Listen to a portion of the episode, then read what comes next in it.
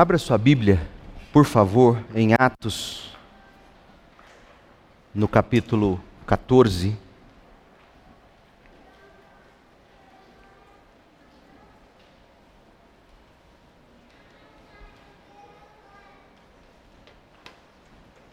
Atos, capítulo 14.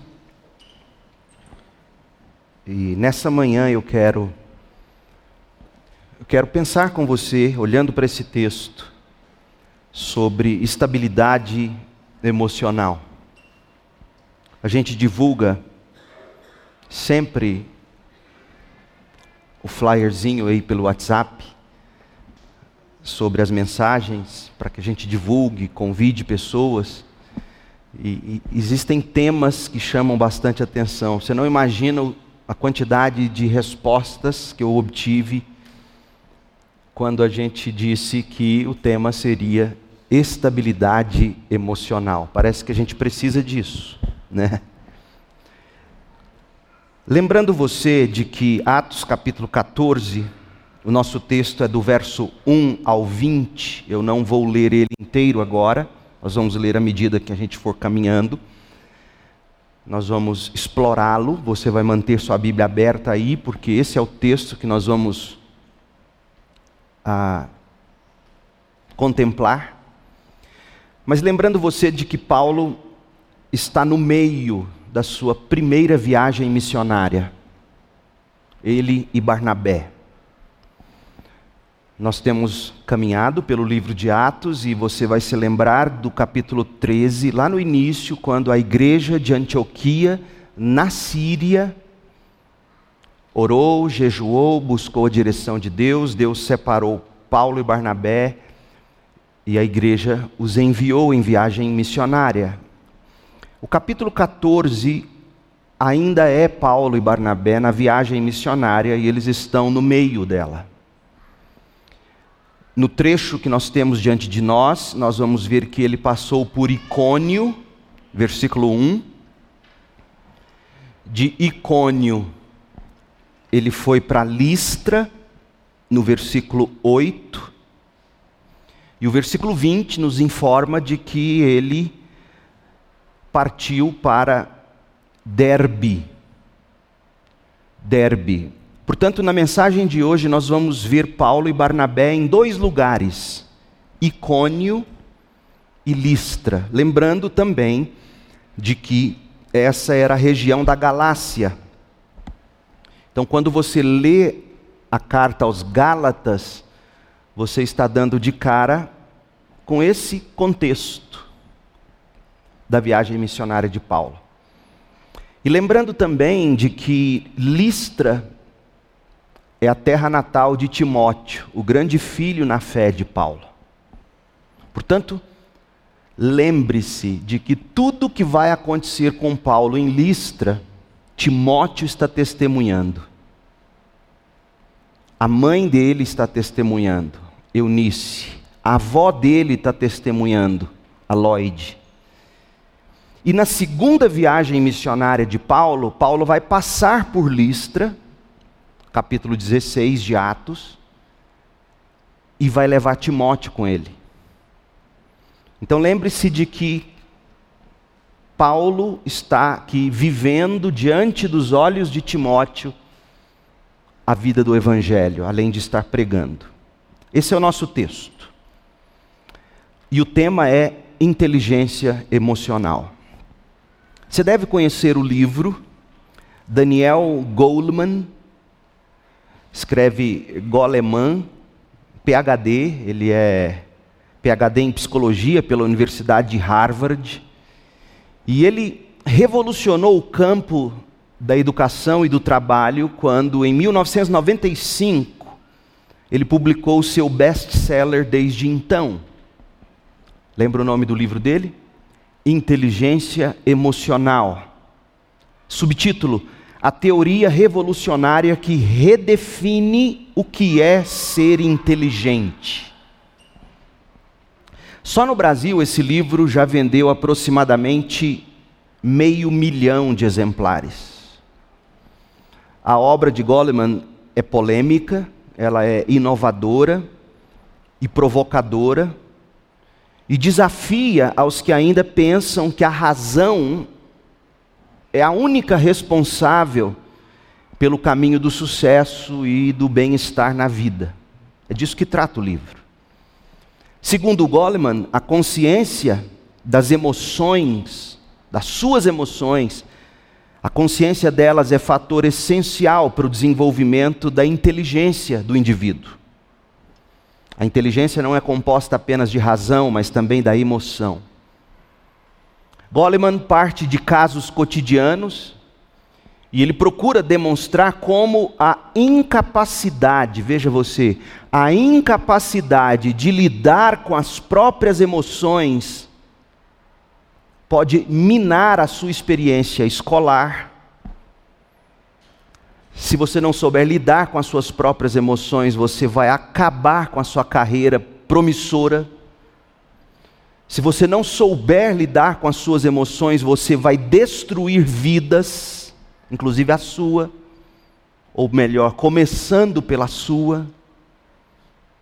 Goleman vai dizer que o fracasso e a vitória não são determinados por algum tipo de loteria genética. Ele argumenta que muitos dos circuitos cerebrais da mente humana são maleáveis e podem de algum modo ser trabalhados.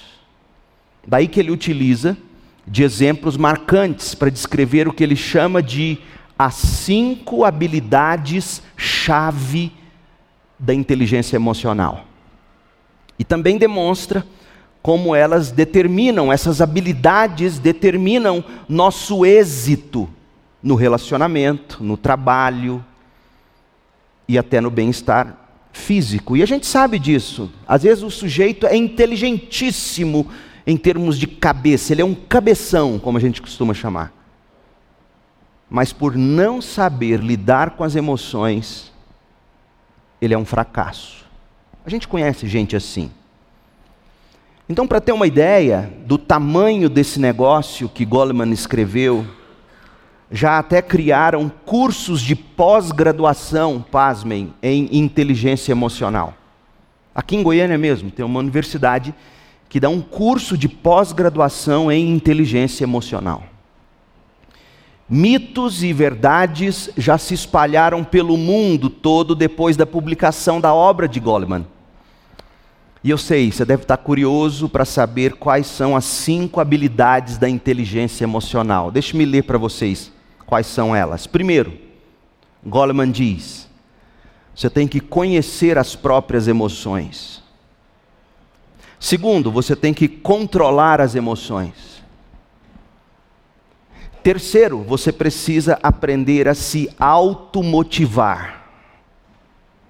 Quarto, você tem que desenvolver empatia. Cinco, você tem que se relacionar com as pessoas. Agora veja, da perspectiva bíblica, todas essas coisas são de fato fundamentais. Veja você, eu não estou aqui querendo dar uma base bíblica para o livro dele, até porque eu discordo da, da, premissa básica do livro. Ele parte da teoria da evolução. Eu não, eu não creio que, que a teoria da evolução seja é, correta. Mas da perspectiva bíblica, todas essas coisas que ele descreve não dependem só de você. Por exemplo, conhecer suas próprias emoções não depende só de você. Controlar as emoções não depende só de você. Automotivar-se é importantíssimo. Você tem que acordar todo dia cedo para o trabalho, para a escola, e você precisa se motivar todo dia, de novo e de novo. Mas, mas não depende só de você. Empatia não é algo natural para o ser humano. O pecado nos embruteceu. Relacionar-se com as pessoas é dificílimo, não depende só da gente. Portanto, parece fácil, mas não é. Porque, da perspectiva bíblica, todas essas coisas não dependem só de você, essas coisas são de fato um milagre da graça de Deus operando em você. A graça de Deus te dando, primeiro, percepção correta de si mesmo à luz da Bíblia.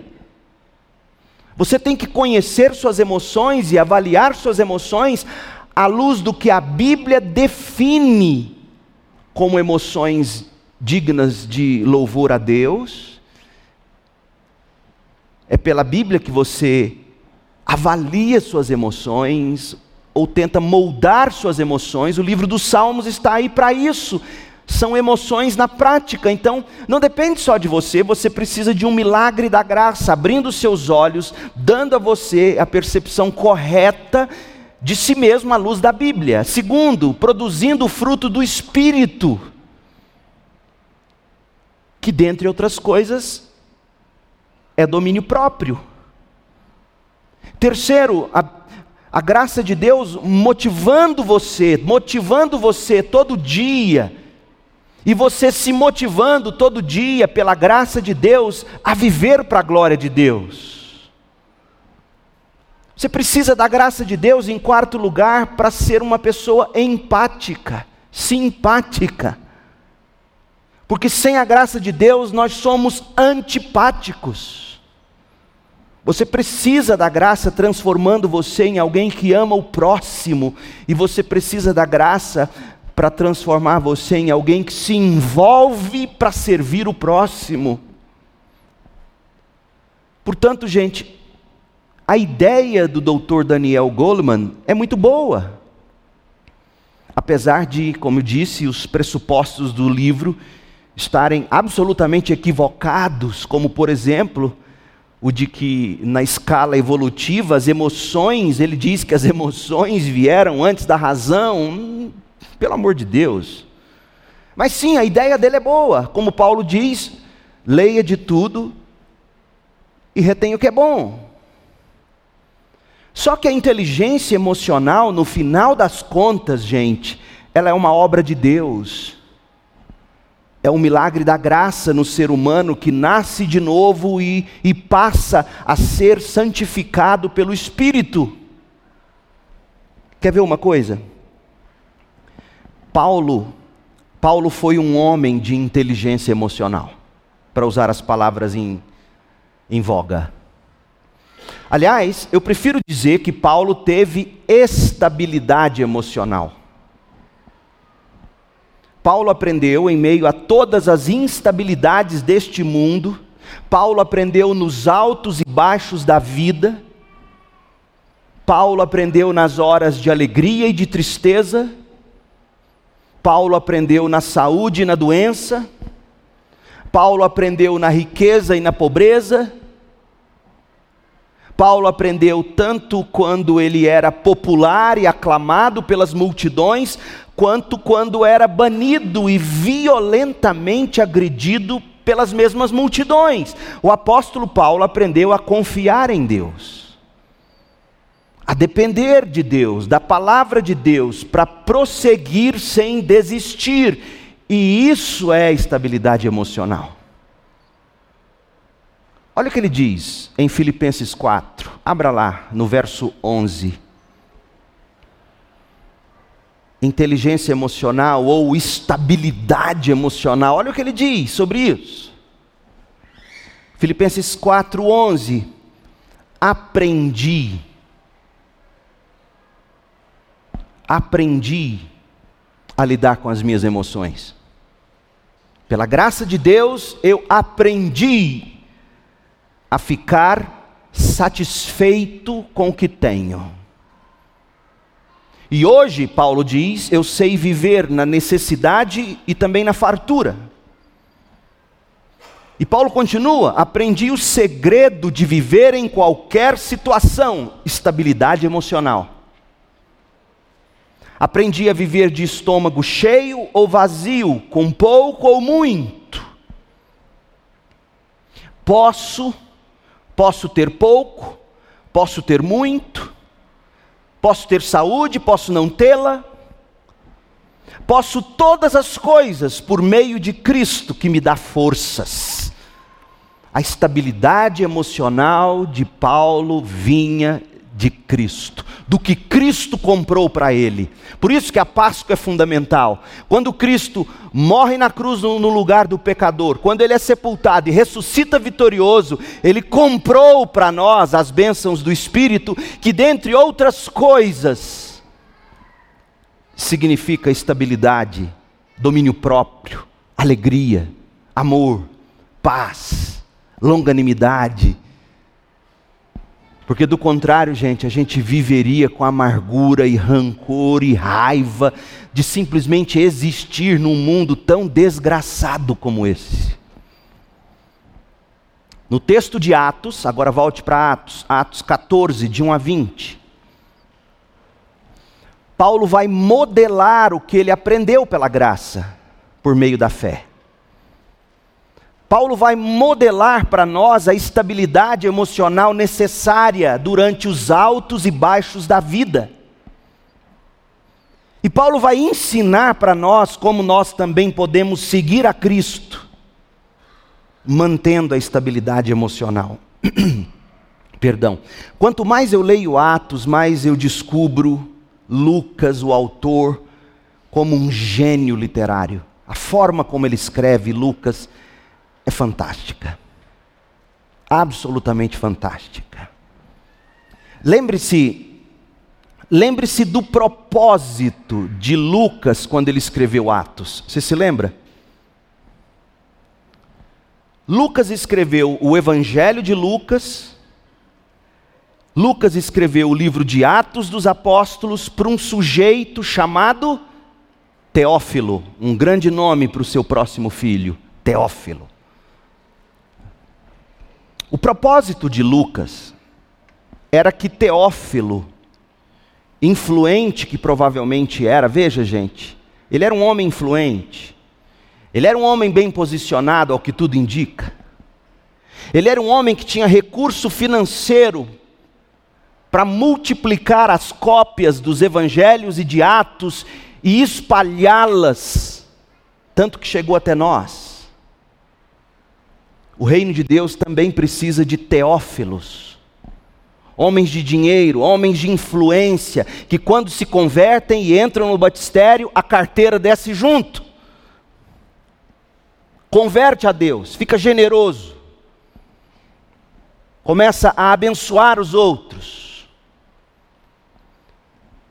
E Lucas queria que esse homem, bem posicionado, influente, além além de ele ter que se encarregar de espalhar essa obra em dois volumes, Lucas, o primeiro volume, Atos, o segundo volume. Leia Lucas 1,4 e veja o que Lucas queria com o livro de Lucas e de Atos. Leia comigo, Lucas 1,4. Lucas queria que Teófilo tivesse, abre aspas, plena certeza de tudo que lhe foi ensinado Teófilo, você foi evangelizado, você foi discipulado, e eu quero que você tenha plena certeza de que o que você aprendeu, aquilo no que você creu, isso em que você baseia sua vida terrena e eterna, eu quero que você tenha plena certeza de que essas coisas são verdade. Veja, a inteligência emocional, a estabilidade emocional dos apóstolos, de Paulo, fundamentava-se na verdade. Em outras palavras, Lucas queria que Teófilo tivesse convicção de que o que aconteceu na divulgação do Evangelho e, consequentemente, o que aconteceu na formação de igrejas na Judéia, em Samaria, nos confins da terra, Lucas queria que se tivesse certeza de que na formação de discípulos e igrejas em lugares como Chipre, onde Paulo e Barnabé tiveram, em lugares como a Turquia, Hoje Turquia, mas na época Antioquia da Pisídia, Galácia, Icônio, Listra, Derbe. Paulo, Paulo queria, ou Lucas queria que Teófilo tivesse certeza de que o que aconteceu nesses lugares não foi aleatório. Foi o cumprimento da grande comissão do Cristo ressuscitado, o qual celebraremos no próximo domingo.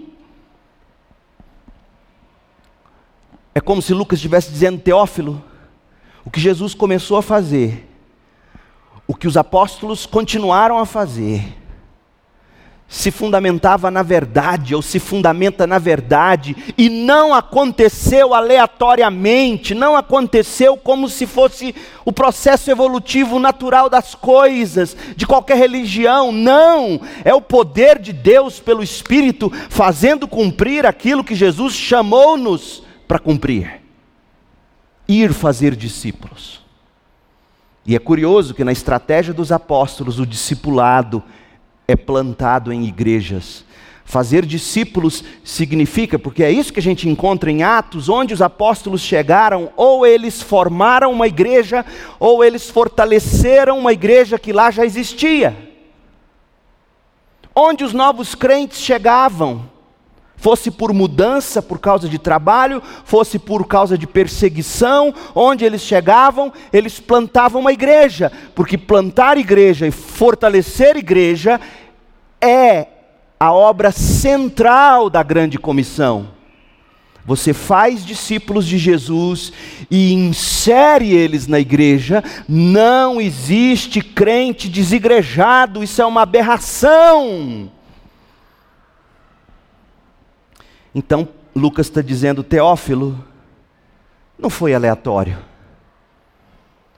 É a verdade e é o cumprimento da grande comissão. Portanto, preste atenção, quando você lê o livro de Atos dos Apóstolos, você está lendo um atestado. É um atestado que diz mais ou menos assim: veja como Jesus de fato cumpriu sua promessa. Veja como Jesus cumpriu o que ele disse que faria: edificarei a minha igreja, e as portas do inferno não prevalecerão contra o avanço do evangelho.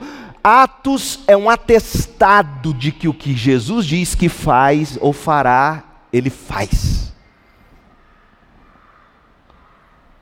Ora, para mim está muito claro, gente. Lucas desejava que Teófilo chegasse à conclusão de que se Jesus cumpriu essa promessa, a grande comissão, Teófilo poderia ter certeza, você pode ter certeza, eu posso ter certeza, se Jesus cumpriu a grande comissão, Jesus cumprirá todas as promessas que ele fez na palavra dele, até que ele retorne em poder e glória. E esta é a razão, o Cristo invencível, o Cristo incomparável, está marchando através das páginas da história. A coisa mais importante que está acontecendo em 2022 não são as eleições que vão chegar em breve no Brasil, é o avanço da igreja. O que de mais importante aconteceu em 2020 não foi a Covid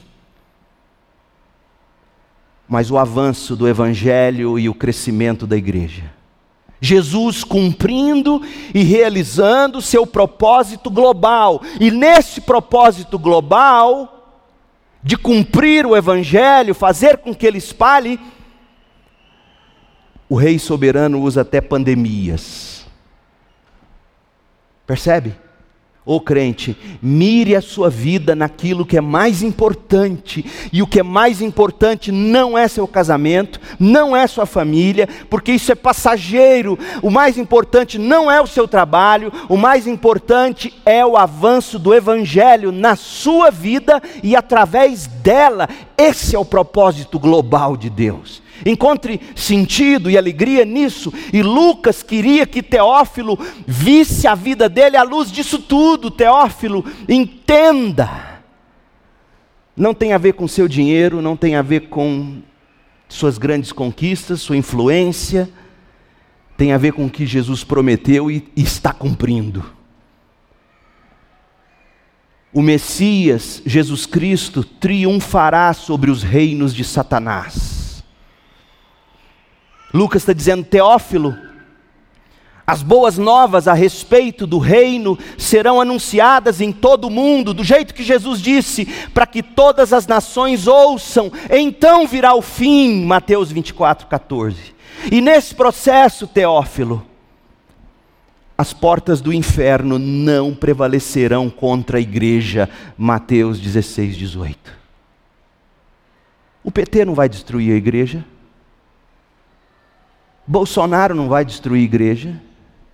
Ninguém destruirá a igreja. Porque Atos dos Apóstolos está aqui para dizer para nós que Jesus cumpriu, tem cumprido e cumprirá o que prometeu. O Evangelho vai ser pregado em todas as nações, igrejas serão plantadas, edificadas, outras vão fechar no caminho. Se você chegar hoje na região da Galácia, lá na Turquia, você não vai encontrar igrejas, essas igrejas não existem mais, mas a igreja já está em Goiânia, por exemplo. Então, em primeiro lugar, Lucas queria que Teófilo entendesse que o que Jesus promete, ele cumpre. Mas há uma segunda razão aliada a essa primeira razão apresentada a Teófilo. Vocês acham que eu perdi o tema, né? Que às vezes é tão longo. Eu não, eu não perdi o que eu estou dizendo. Porque o que está acontecendo para Jesus cumprir o que ele prometeu, ele cumpre através de nós, seus discípulos. Foi o meio que ele escolheu. E esses discípulos que vão com o Evangelho, eles vão sofrer e vão sofrer muito. Eles vão sofrer com dois tipos de tentações. De um lado, a popularidade, a prosperidade é uma tentação. E sob a tentação da popularidade e da prosperidade, o discípulo de Cristo é tentado a se ufanar, a se ensoberbecer, a se orgulhar, a se achar. No outro extremo, a perseguição e os problemas e a gente vai ser tentado a, a desistir, a gente vai ser tentado a lamentar. E Lucas está mostrando para Teófilo que os apóstolos enfrentaram essas duas tentações, ora populares, ora perseguidos. É isso que a gente vai encontrar no texto de Atos 14, de 1 a 20. No instante, populares, aclamados, tidos como deuses,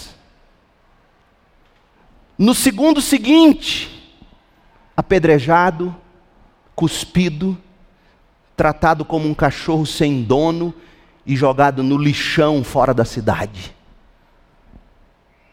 Teófilo, o discípulo, para viver o Evangelho e para pregar o Evangelho, Teófilo, ele precisa aprender a lidar com as tentações, popularidade, prosperidade, perseguição, problema, e o discípulo só vai conseguir fazer isso se ele tiver uma coisa: estabilidade emocional.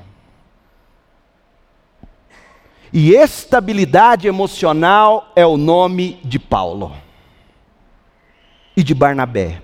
Não é que Paulo tenha sido perfeito, não, nós vamos chegar no capítulo 15 e nós vamos descobrir que Paulo perdeu a cabeça, Paulo brigou feio com Barnabé. Os dois ficaram sem se falar um tempão. Imagina que coisa triste. É como se eu e o Orlando de repente brigássemos feio e a gente separasse. Ele fosse para um lado eu para o outro. Mas no final, Barnabé e Paulo fizeram as pazes.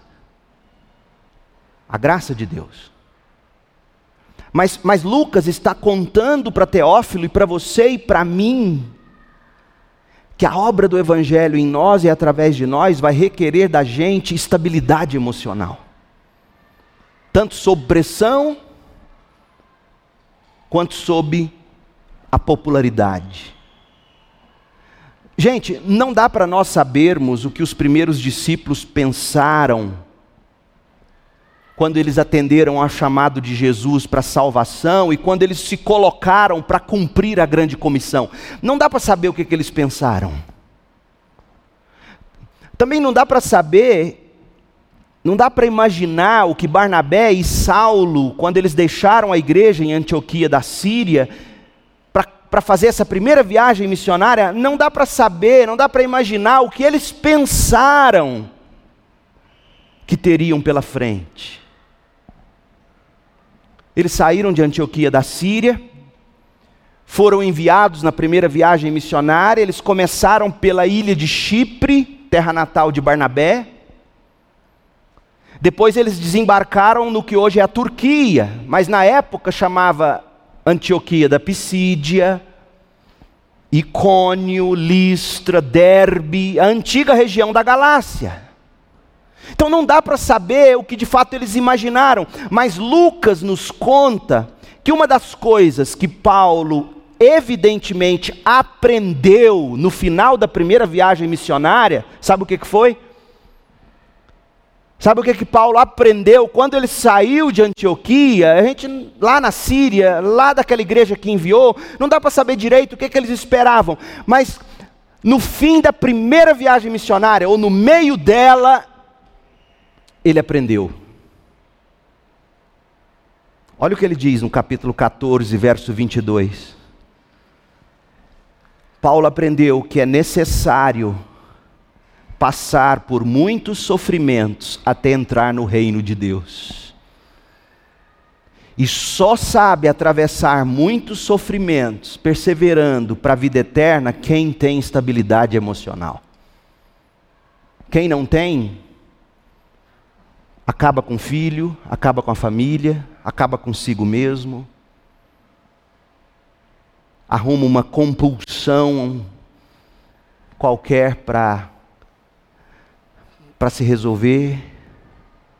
Quem não tem estabilidade emocional para atravessar os muitos sofrimentos até entrar no reino de Deus, arrebenta, gente. É por isso, eu repito, é por isso que você não cansa de encontrar pessoas muito inteligentes que tinham tudo para se dar bem na vida e viver para a glória de Deus de um modo espetacular, mas a pessoa é um fracasso. Porque não aprendeu a se estabilizar enquanto passa por muitos sofrimentos até entrar no reino de Deus. Resumindo, Paulo aprendeu que a vida cristã, sobretudo se você não vive em, em modo de manutenção, mas se você vive a vida cristã em modo operante, Paulo aprendeu que a vida cristã em modo operante é marcada por sucessivas ondas de provações e de dificuldades. Muitas vezes de verdadeiros tsunamis de sofrimentos. É um princípio da vida cristã. E Lucas escreveu isso para Teófilo aprender, e Paulo nos diria: Eu testifico, eu sei, eu já vi, eu aprendi. É necessário passar por muitos sofrimentos até entrar no reino de Deus, e se não tiver estabilidade emocional, força espiritual, estabilizadora espiritual, se você não tiver isso, você não vai conseguir. Porque a Bíblia é muito realista. A Bíblia, a, a Bíblia, inclusive, reconhece que existe pai e mãe que abandona filhos. Algo impensável para uma pessoa normal. Que dia que um pai abandona um filho? Que dia que uma mãe abandona um filho? Mas a Bíblia parte desse pressuposto quando diz: olha, ainda que seu pai e sua mãe te abandonem, o Senhor nunca vai te abandonar. Ou seja, espere pelo pior, a vida é assim, mas o Senhor não te abandona. Então, quem não tem a estabilidade emocional, quem não tem essa força estabilizadora espiritual, não vai conseguir. O propósito de Lucas com Atos dos Apóstolos não visa a apenas relatar o avanço da grande comissão de Jesus. Visa também, nas entrelinhas, encorajar você, ensinar você e eu, cada discípulo de Jesus. Lucas, pelo Espírito, quer nos ensinar o valor e a maneira de se cultivar estabilidade emocional, ou, se preferir, adquirir e, cultivar força estabilizadora espiritual para viver a vida, para criar os filhos, para dormir mal à noite com o um menino doente, ter que acordar, acordar cedo para o trabalho, ter que atender bem um cliente, continuar sendo honesto, continuar vivendo como um crente no meio dessa batalha que é a vida. E você, se não tiver essa estabilidade, você implode e se destrói, e todo mundo ao seu redor recebe os estilhaços da sua vida. Oh, meu povo, esse ano faz 24 anos que eu sou pastor como eu tenho visto, assistido pessoas implodindo todo dia. E na explosão de dentro para fora, atingindo outros. Filhos, literalmente, com a vida arregaçada, desculpe, mas é assim. Pais, homens, mulheres, arrebentados porque não aprenderam o segredo de viver pelo Espírito a estabilidade emocional. Recorde comigo, a gente vai entrar no texto, não esqueci do texto. Recorde comigo, olha em Atos 13, de 1 a 3. Paulo e Barnabé, na época Paulo era chamado de Saulo, eles foram enviados da igreja de Antioquia da Síria. Aí eles começaram a primeira viagem missionária. Essa primeira viagem missionária é composta de quatro etapas. A primeira etapa começa no capítulo 13, verso 4, e vai até o verso 13 do capítulo 13. Foi quando Paulo e Barnabé estiveram em Chipre e em Perge, na Panfilha. Eles saíram de lá e foram para a segunda etapa, Antioquia da Pisídia, bem na borda da Galácia. Atos 13, de 14 a 52. Agora o nosso texto, Atos 14, de 1 a 20, é a terceira etapa da primeira viagem missionária. Paulo e Barnabé vão passar em Icônio, Listra e Derbe. E a quarta etapa, a última etapa da primeira viagem missionária, vai ser quando Paulo e Barnabé retornar para Antioquia da Síria, a igreja que enviou eles. Eles vão voltar lá, Atos 14, do verso 21 ao 28. Eles vão voltar, eles vão dar o testemunho para a igreja que os enviou, orou por eles, sustentou eles, e vai ser interessantíssimo quando a gente chegar lá, Deus permitindo estudar que tipo de testemunho o missionário tem que dar quando chega na igreja, porque eu fico escandalizado com alguns testemunhos missionários. Falam de tudo, menos do que de fato importa. Então, se você quer saber que tipo de testemunho o missionário tem que dar, leia o que Paulo e Barnabé disseram para a igreja quando eles voltaram. Mas no caminho de volta, nessa última etapa, sabe o que eles fazem? eles passam pelas cidades onde eles plantaram igrejas e ele passa fortalecendo essas cidades. Ele não abandona as igrejas órfãs. Nós vamos chegar lá. Icônio é o início da terceira fase dessa viagem. Lucas não fala para a gente, Atos 14, verso 1, icônio, Lucas não, não conta para nós o modo como o Espírito de Deus guiou Paulo e Barnabé para lá. Lucas apenas diz que o final da fase 2 em Antioquia da Pisídia, porque eles saem de Antioquia da Pisídia e chegam em Icônio, que é o nosso texto. O que Lucas nos conta é que quando eles saíram lá do, da fase 2, ocorreu que a palavra de Deus atingiu muita gente, a, a palavra de Deus cresceu em Antioquia da Pisídia. Mas os judeus não gostaram do que viram e, por inveja, eles agiram com o objetivo de parar Paulo e Barnabé. Era, era Paulo aprendendo.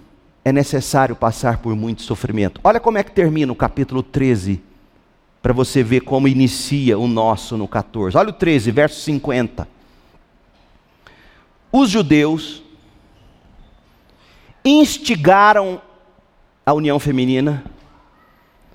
Satanás é astuto. Quando ele quer bagunçar. E aqui eu não estou brincando, não, estou falando sério, irmãs. Quando o diabo quer bagunçar uma igreja, ele bagunça a MCM. Ele bagunça as mulheres da igreja. Isso é bíblico. Olha só. Os judeus, instigando as mulheres religiosas influentes, Você acha que o diabo só ataca a igreja mexendo em Brasília? Não, ele ataca a igreja mexendo com gente influente, mulheres piedosas também.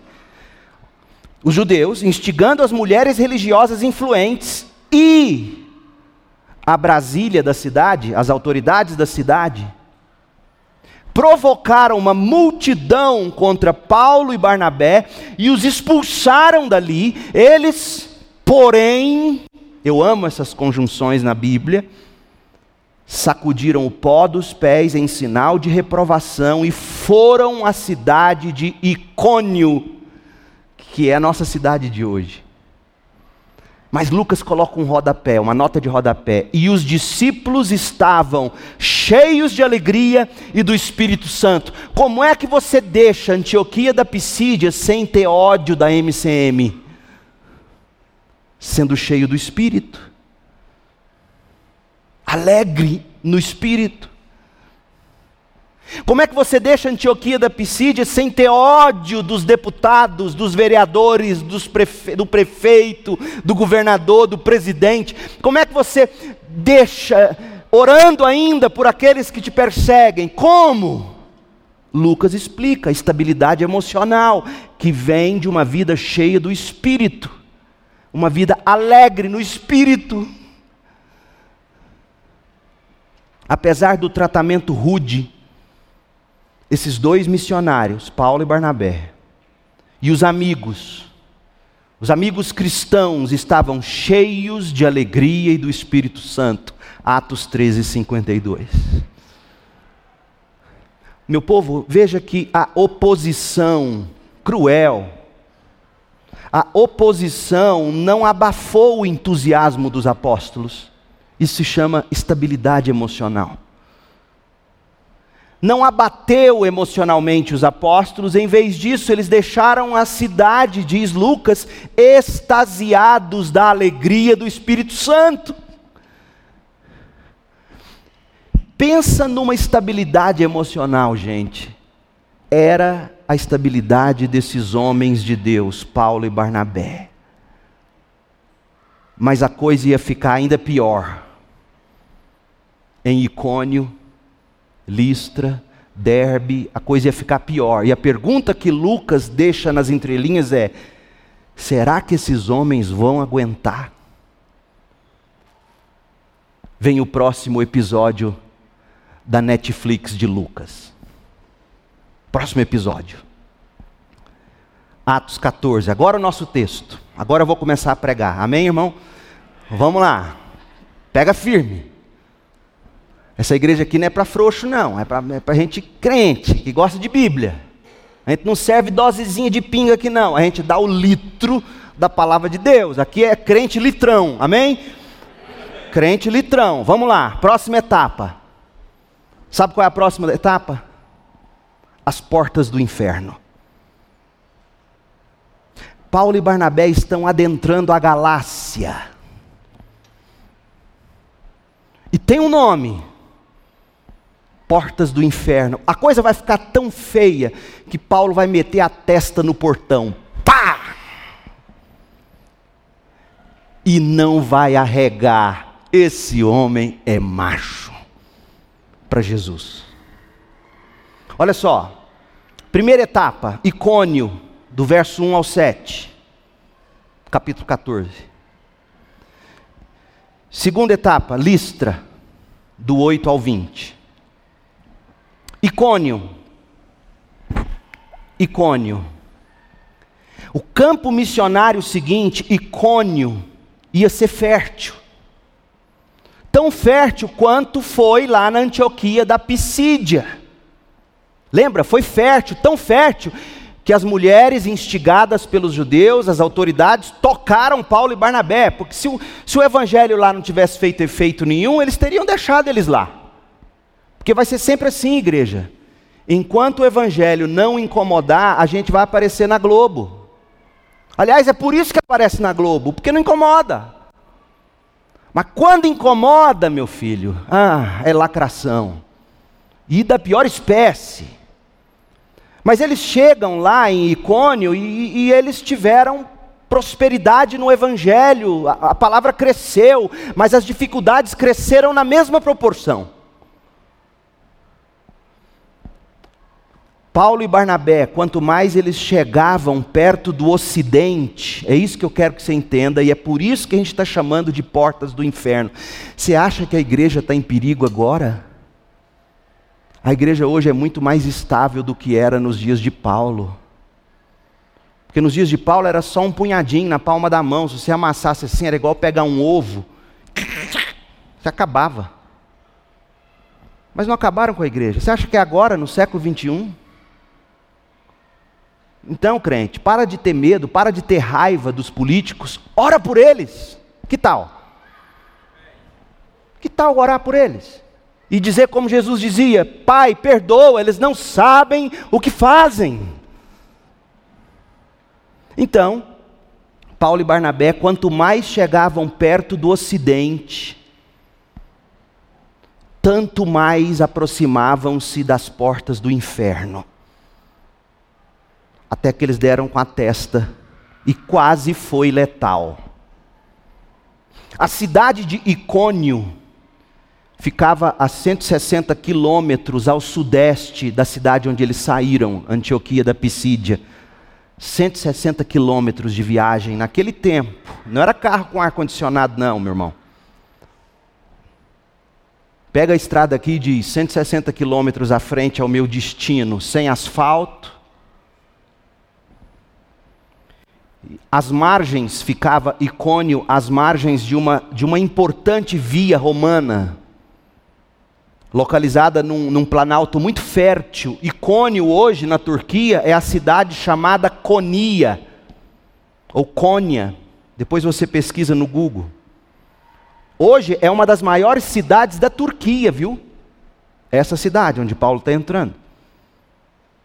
Então, era um, era um centro agrícola muito importante. Um centro comercial habitado por gregos bárbaros, gregos, romanos, judeus, e, claro, pelos frígios, povo nativo daquela região. O nome é interessante, Icônio parece ser um nome derivado do vocabulário frígio. Mas existe um mito, um mito que, segundo o pastor Paulo Anglada, um mito que foi inventado para dar ao nome Icônio um significado grego. Os gregos sempre foram muito vaidosos e como é que grego morando numa cidade fenícia ou frígia? Aí eles contam a história. De acordo com o mito, um Prometeus e Atena recriaram a humanidade ali naquela área.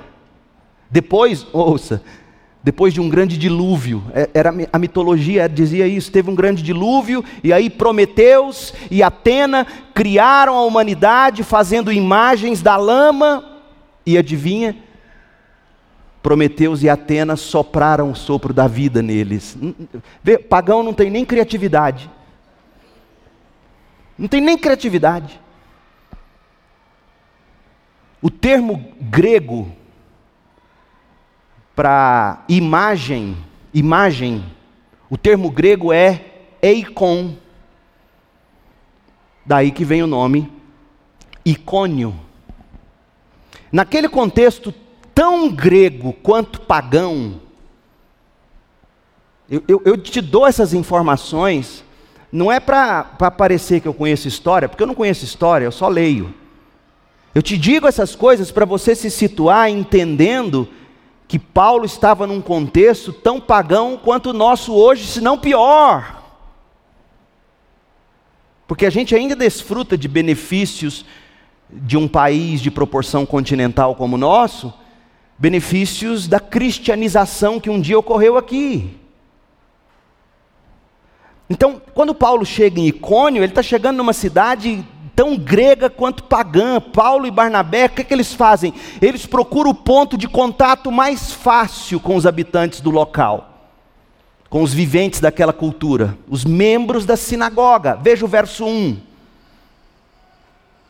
Atos 14, 1. Em Icônio, Paulo e Barnabé também foram à sinagoga judaica e falaram de tal modo que muitos creram. De tal modo como? O mesmo sermão que ele tinha pregado em Antioquia da Psídia, Lucas não repete conteúdo era o mesmo. Ele pregou de tal modo, e a gente já viu esse sermão de Paulo na mensagem anterior. Ele pregou que de tal modo que muitos creram, tanto judeus como gregos. A NVT coloca gentios, mas a palavra grega aqui para gentios é Helen, de Ellen. Ellen significa grego. Daí que se fala a cultura helenística, cultura grega. Então Paulo está dizendo, olha, Lucas, né, que escreve isso aqui, Lucas está dizendo, o evangelho está salvando agora, não é só judeu não, está salvando gente dos confins da terra, está salvando Helen, está salvando gregos. Oh meu povo, como você perde em não ler a Bíblia, notando os preciosíssimos detalhes. Lucas está dizendo, Teófilo, presta atenção, o Evangelho agora está salvando gregos. Esses gentios, esses gregos eram os não-judeus. Mas Lucas está falando mais, ele está falando dessa presença helenística, grega, forte na cidade. Icônio, veja, apesar de ter se tornado uma colônia romana, debaixo do imperador Adriano, eles eram tão teimosos, tão teimosos, que eles permaneceram predominantemente gregos em espírito. Lembra da história? Os gregos eram a potência, os romanos conquistaram os gregos. E quando os romanos conquistaram, sob a liderança do imperador Adriano, aquela região de Icônio, é outra informação importante para você. Então não pense você que eu estou aqui só enchendo linguiça com história, não. É para você entender as palavras de Lucas que você vai ler daqui a pouco. Por que, que é importante isso? Predominantemente grega em espírito, eles resistiram à influência e à ingerência romana. Aquela região era toda de Roma, inclusive Icônio.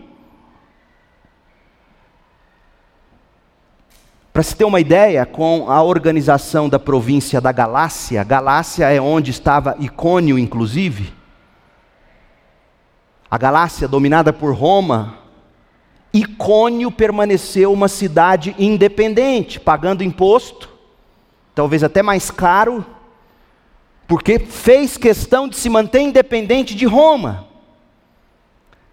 Consequentemente, aquela cidade grega não era governada por Roma, era governada pela Assembleia Legislativa de seus próprios cidadãos. Pastor, no que, que isso importa? Calma. Você está apressado, não come miojo, não. Deixa eu ferver essa feijoada. A priori, alguns cidadãos lá abraçaram o Evangelho. mas outra grande parte não abraçou. Uma parte favorável a Paulo e Barnabé e a outra não. Então veja, Paulo está num lugar onde, se a Assembleia Legislativa mandar prender ele, é aqui que importa, aqui é o pulo do gato. Se a Assembleia Legislativa falar, vai lá e prende esse homem, ele não poderia apelar a César como ele apelou em outros momentos.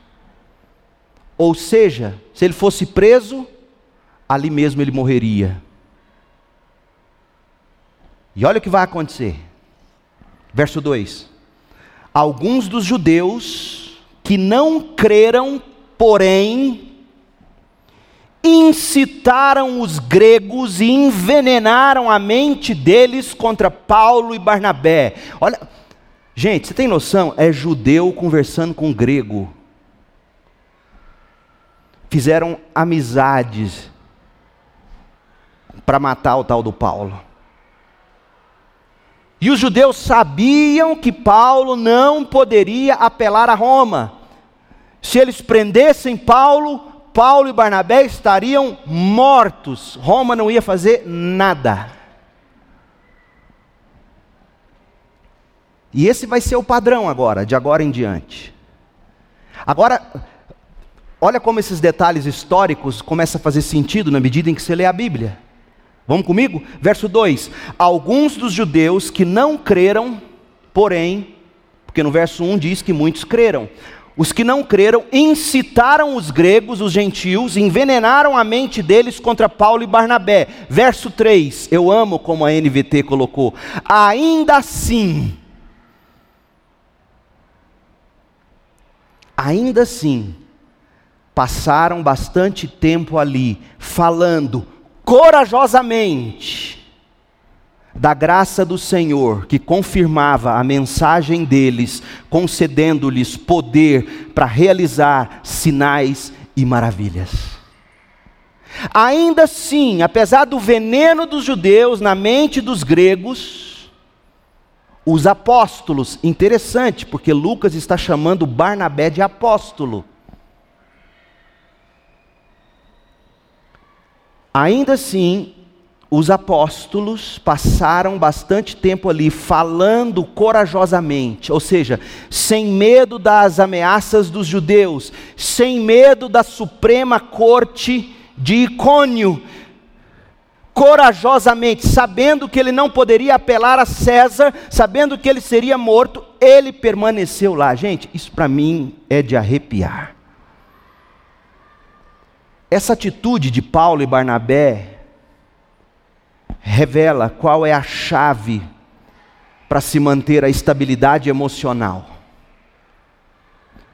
A chave para se cultivar a força espiritual, para você não entrar em pânico. Veja, Paulo e Barnabé não estavam contando com o governo de direita para abençoá-los, nem de esquerda. Paulo e Barnabé estavam num mundo que não queria nada com o evangelho, com igreja, e ainda assim, sem um representante deles no poder, ainda assim, ô oh igreja, oxalá aprendêssemos a viver ainda assim. Nós não dependemos de Brasília, nunca dependemos. Ouvi uma história, acho ser verdadeira, o Murilo depois pode me confirmar, a Mariana me contou. A nossa primeira igreja batista em Goiânia, nossa mãe, nos seus inícios ganhou um terreno dentro daquele bosque, em frente ao. onde tem ali o. da Assembleia Legislativa, aquele bosque. Como é que chama aquele bosque? Bosque dos Buritis. Ganhou um terreno lá para construir a PIB de Goiânia. Imagina a PIB hoje dentro de um bosque daquele. Me corrijam depois, eu até corto do vídeo, se, for, eh, se não for verdade, mas que, que houve essa oferta, mas eles recusaram. Glória a Deus por isso. Nós não queremos terreno de político. Porque ainda assim a gente vai continuar pregando. Eu não quero um representante meu no poder, eu quero crentes nessa cidade. Porque é ainda assim que o evangelho cresce. Ainda assim, Paulo e Barnabé continuaram pregando corajosamente, confiando. A chave para a estabilidade emocional, a primeira lição é confiar na graça do Senhor. Se Paulo e Barnabé não confiassem na graça do Senhor, aquela mesma graça sobre a qual eles, eles pregavam, e pela qual eles eram quem eram, se eles não se agarrassem a essa graça, em tempos de popularidade, eles se orgulhariam e se perderiam. Que é o que está acontecendo com a igreja evangélica hoje, acha que estão na crista da onda. A igreja perdeu o poder espiritual, a igreja evangélica brasileira hoje luta com poder político, e essa não é a nossa arma. Nós não temos mais poder para dizer para um aleijado e dizer: levanta, toma o teu leito e anda. Nós perdemos o poder. Porque a gente acha que o poder está em colocar a gente no poder. Veja, nada contra irmãos nossos que seguem a carreira política, eles têm que seguir a carreira política. Eles precisam ser políticos lá também. Temos que ter gente lá, não estou dizendo que não tem que ter. Eu estou dizendo que igreja não é comitê político. Igreja não faz campanha. Em tempos de popularidades, Paulo e Barnabé se mantiveram equilibrados, não se ufanaram. Em tempos de perseguição, eles não se sucumbiram, eles não se desesperaram, eles não desistiram. Então, assim como no caso de Paulo e Barnabé, como é que você pode confiar no Senhor? Como? Como confiar no Senhor para você manter a estabilidade emocional? Gente, aprendendo a fixar os olhos na palavra de Deus olhando para o Senhor, olhando para a palavra do Senhor, olhando para Cristo, conforme Cristo é revelado a nós pela Bíblia. Estabilidade emocional é você parar de olhar para o Instagram, parar de olhar para os rios, é não desabafar em rede social e aprender a orar ao Deus de toda graça. Mas a gente vai desabafar em rede social, a gente, a gente trata das devoções fazendo lives hoje em dia, meu Deus do céu. Cadê o quarto secreto? Cadê você e Deus em secreto? E Ele te ouvindo e você desabafando? Acabou. Paulo e Barnabé não olhavam para si mesmos, não olhavam para a popularidade, não olhavam para as pessoas, não olhavam para as circunstâncias, Paulo nos diz: Eu aprendi a viver olhando para Deus, a palavra de Deus, as minhas lentes foram a Bíblia. A Bíblia sempre será uma base estável, uma rocha sólida sobre a qual nós poderemos construir a nossa vida, gente. De um modo que quando vierem as chuvas, as inundações, os ventos castigarem a casa, a sua casa não vai cair, porque ela foi construída sobre rocha firme. Mateus 7, 25. Por isso que enquanto eles permaneciam com os olhos fixos no Senhor, Paulo e Barnabé tiveram que tomar uma decisão rápida, porque os ânimos estavam fervendo, e eu vou concluir lendo esse trecho. Eu não terminei o sermão, não vou terminar agora. A gente vai voltar para ele à noite. Vamos encerrá-lo hoje à noite. Mas a coisa começou a ferver na cidade. Paulo e Barnabé ainda assim ficaram ali muito tempo, pregando, corajosamente. Mas a estabilidade emocional também ensina você a ler as direções de Deus com sabedoria. Olha o que eles fazem no verso 4. Com isso, o povo da cidade ficou dividido. Alguns tomaram partido dos judeus, outros dos apóstolos. Então, um grupo de gentios, judeus e seus líderes, resolveu atacá-los e apedrejá-los. Quando os apóstolos souberam disso, fugiram para a região da Licaônia para a cidade de Listra e Derbe e seus arredores. E ali anunciaram as boas novas. Não é covardia, eles não fugiram por covardia. Eles fugiram porque eles entenderam, o Senhor abriu uma porta para a gente continuar pregando. Tanto não era covardia que na cidade seguinte, veremos hoje à noite, Paulo quase morre apedrejado. Lá ele não fugiu das pedradas, aqui ele fugiu. Paulo e Barnabé tinham estabilidade o bastante para saber ler as mãos de Deus conduzindo a vida deles. Barnabé, eu acho que é hora da gente sair daqui. Nós não vamos morrer aqui, o Evangelho ainda tem que chegar a Roma. Vamos continuar. Na volta a gente passa aqui, e eles vão passar lá de volta. Mas eu acho que a gente já plantou bastante, a gente já cultivou bastante. Vamos prosseguir essa viagem, Barnabé. Bora, Paulo. Estou contigo. Posso imaginá-los orando, seguindo a, a sabedoria, seguindo o bom senso, estáveis. E a Bíblia diz no verso 7 que onde eles chegaram, ali anunciaram as boas novas também.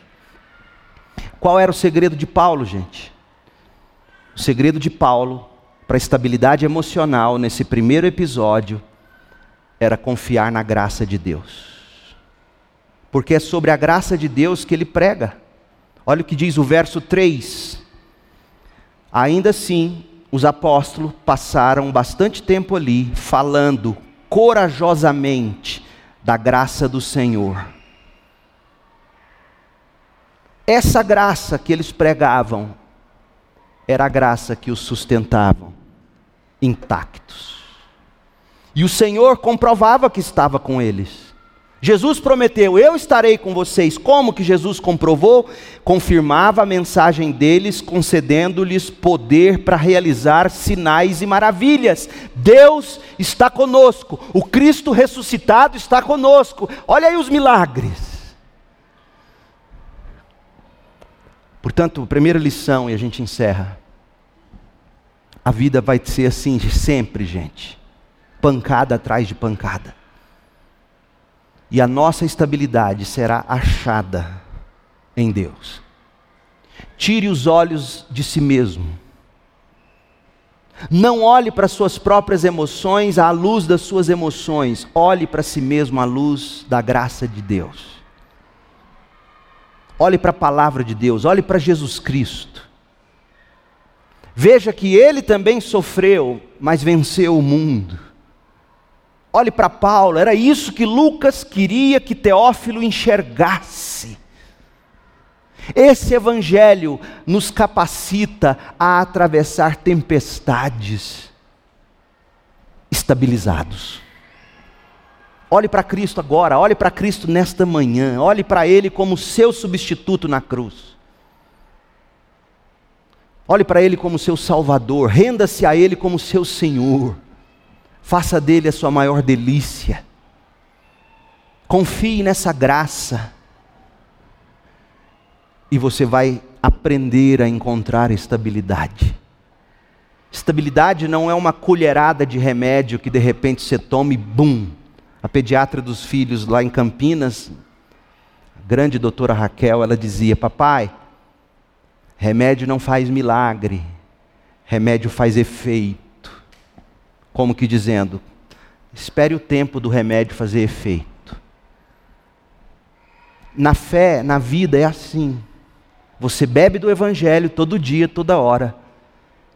E você espera e de repente você começa a ver os efeitos dentre os quais domínio próprio, estabilidade, alegria, amor, paz. Prove de Jesus. Você será salvo e você aprenderá a encontrar estabilidade emocional. Oremos. Pai querido, que página da história é este texto. Que o Senhor nos agracie com a mesma graça que, sustentar, que sustentou Paulo e Barnabé. Graça para pregar corajosamente, ainda que os homens envenenem a maldade contra nós. Nossa segurança é o Senhor, é a tua palavra é o teu espírito em nós. Maior é o que está em nós do que o que está no mundo.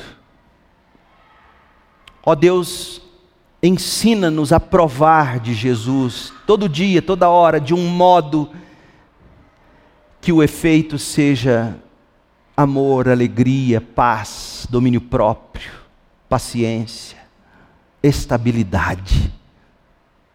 E olha que Paulo escreveu isso para os Gálatas, para essa mesma gente que tocou ele de Icônio. E foi lá em Icônio que ele aprendeu que o fruto do Espírito produz amor, alegria, paz, contentamento, estabilidade. Ó Deus, ensina-nos isso também. Nós oramos pedindo que a graça de Jesus, o amor de Deus, o Pai, os frutos ou o fruto do Espírito esteja conosco em nós, hoje, para sempre, até que Jesus volte para estabelecer seu reino eterno. É no nome de Cristo que nós oramos. Amém.